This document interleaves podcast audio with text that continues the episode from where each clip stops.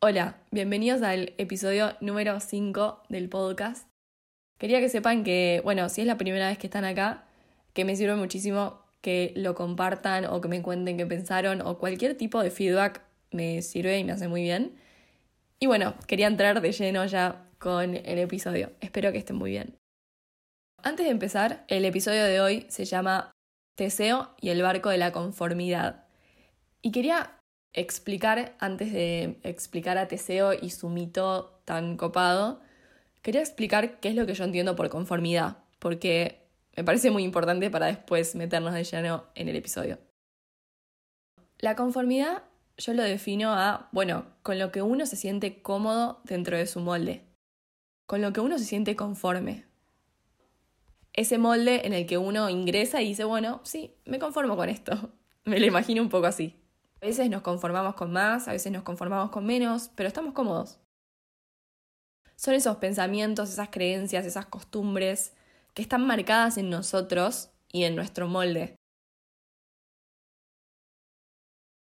También se le suman esos sentimientos y reacciones que uno habitúa a tener y a sentir como caminos y circuitos ya marcados, ya trazados, y lo que quería venir a plantearles hoy en este episodio con el mito de Teseo es que quizás nosotros tenemos algunas cosas marcadas, algunas costumbres, algunas, sí, cosas con las que nos sentimos conformes, que quizás no, no nos es más útil.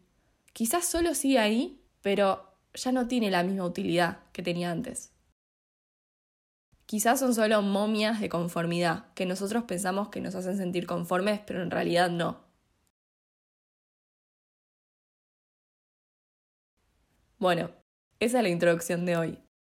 Antes quería ampliar con la historia de Teseo, que no sé si el nombre te suena o no te suena, pero básicamente Teseo era un héroe de la antigua Grecia que tiene un montón de contenido para analizar, tiene una historia re larga y yo, porque se me cantó, quería empezar por el final. Obviamente que después en otros episodios lo voy a volver a traer porque tiene mucho para contar, pero quizás les suena a Teseo de la historia del Minotauro. Y les voy a dar un poco de contexto, así se entiende después lo que quiero analizar. Teseo era un héroe griego que era el hijo de Egeo, pero cuando él nace lo envían a vivir con su mamá en un pueblo lejos para que él cumpla el siguiente desafío. El desafío consistía en que cuando él cumpla 18 años, tenía que levantar una piedra en donde debajo de la piedra había una espada y unas sandalias para ir caminando todo el camino hacia donde vivía su padre Egeo y, y bueno, decir, bueno, papá, lo logré, soy grande, como puedo ser rey y puedo ser tu heredero. Esa es la historia simplificada. Cuando Teseo logra hacer todo ese viaje que lo tuvo que hacer caminando y llegar al reino de Egeo, que era Atenas, Teseo hace todo este camino por tierra, cuando se viajaba por tierra en Grecia, en esas épocas caminando era mucho más peligroso que viajar por mar. Entonces, bueno, él hace todo ese trayecto re difícil y sobrevive y llega a Atenas con su padre. Toda esa parte, buenísimo, sale bien, pero resulta que Atenas, que era el reino de Egeo, había perdido hace mucho, mucho, muchos años una guerra contra Creta.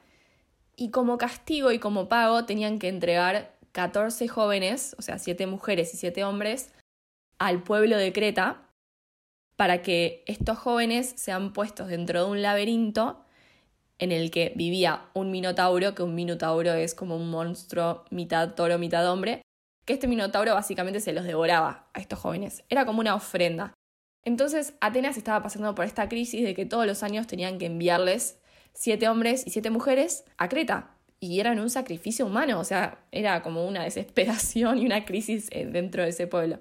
Teseo llega a lo de su papá en Atenas y ve toda esta crisis que está sucediendo y se ofrece a su padre y le dice, papá, yo voy a ir al laberinto con este grupo de jóvenes y voy a poder vencer al Minotauro. Ese es el mito característico de Teseo. Que bueno, hoy, hoy no me voy a profundizar en ese porque tiene un montón de cosas, pero no tiene que ver con la conformidad. Igual no quería dejar de contar esa parte del mito que es tan característica de Teseo. Ahora, una parte muy importante e interesante del mito es que Geo le dice, bueno, hijo, puedes ir, le da un barco y todo, pero cuando vuelvas de Creta, eh, si es que ganaste, si es que pudiste salir del laberinto, porque también era un laberinto, era re difícil, por favor cambia las velas del barco, así yo sé que estás vivo.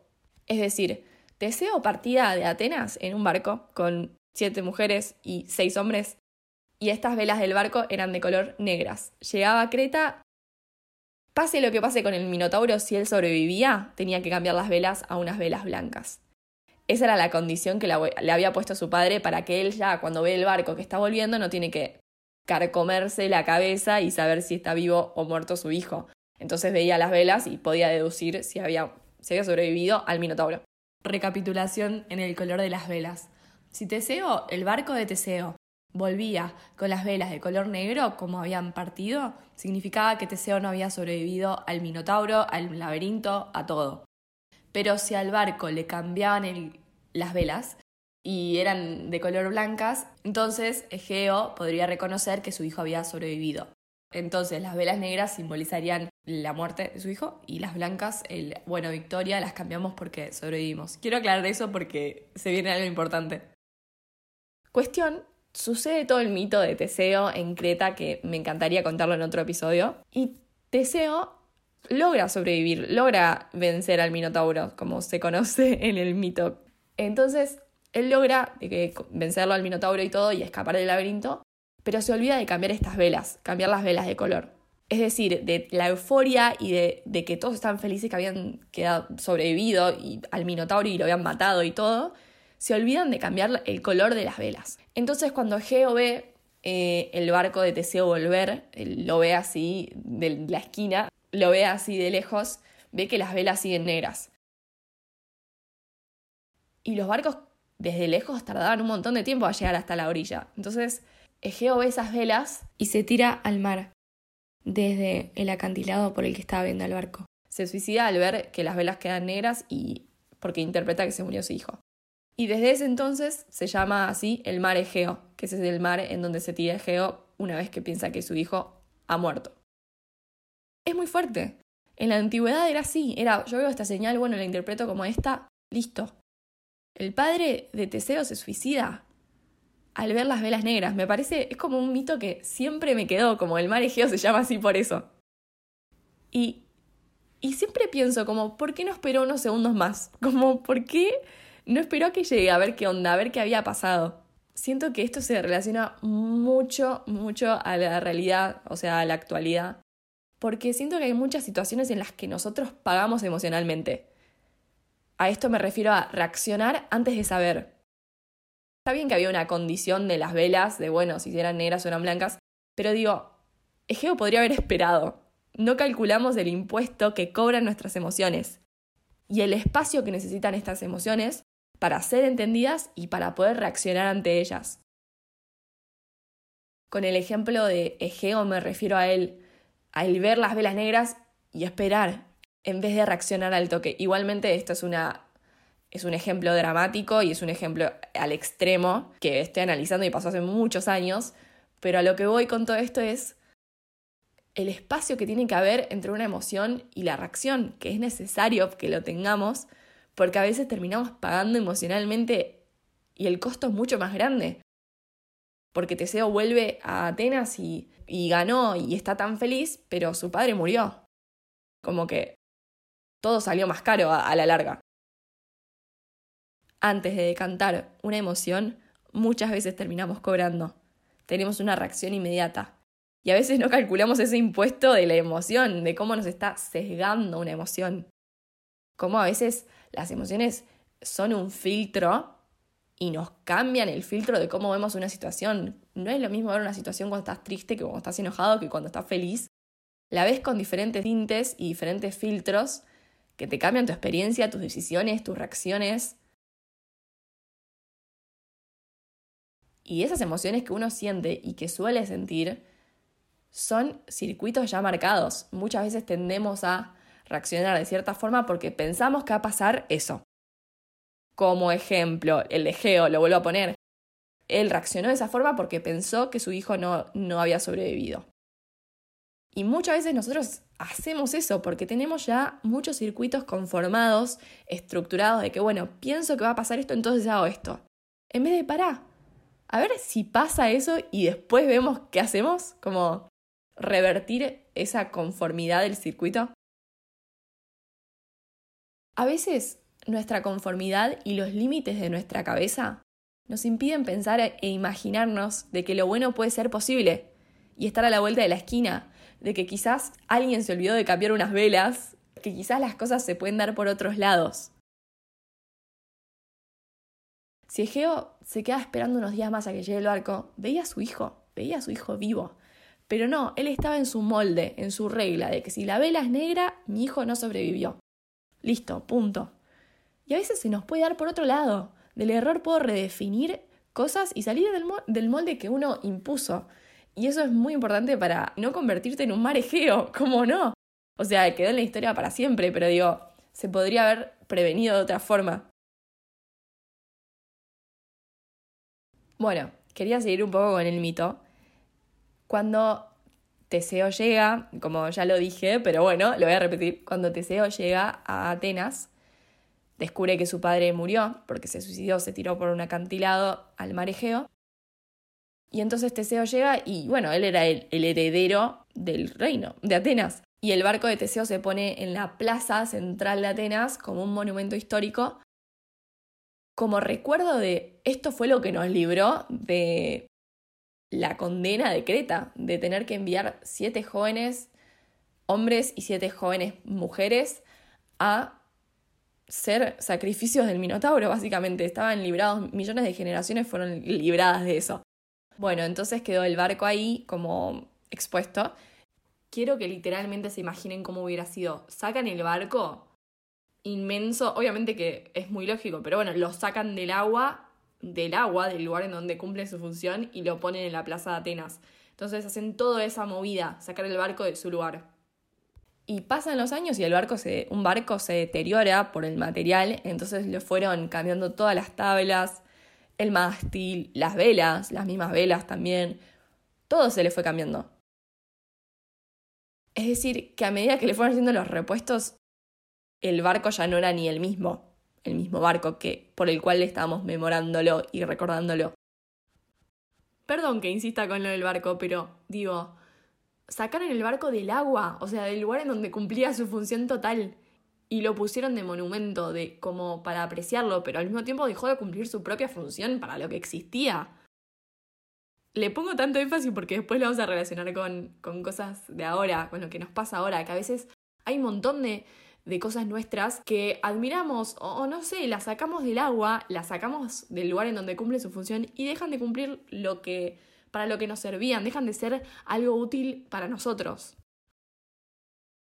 Y el mito o la moraleja de la historia es que hay un barco por el cual se recuerda a Teseo que ya no es el barco de Teseo. Es toda una cosa moderna, todo un monumento cambiado, que ya no es lo mismo. A veces las cosas en nuestras, en nuestras vidas, que eran un barco de Teseo, es decir, que tenían esa inmensidad de barco, ya no cumplen la misma función. A veces hay cosas nuestras, comportamientos nuestros, lugares en donde nos sentimos conformes, que se vuelven un barco de Teseo. Es decir, se vuelven estáticos, se vuelven momificados y petrificados, y son hábitos que quizás ya no nos sirven tanto como nos sirvieron en el pasado de barco.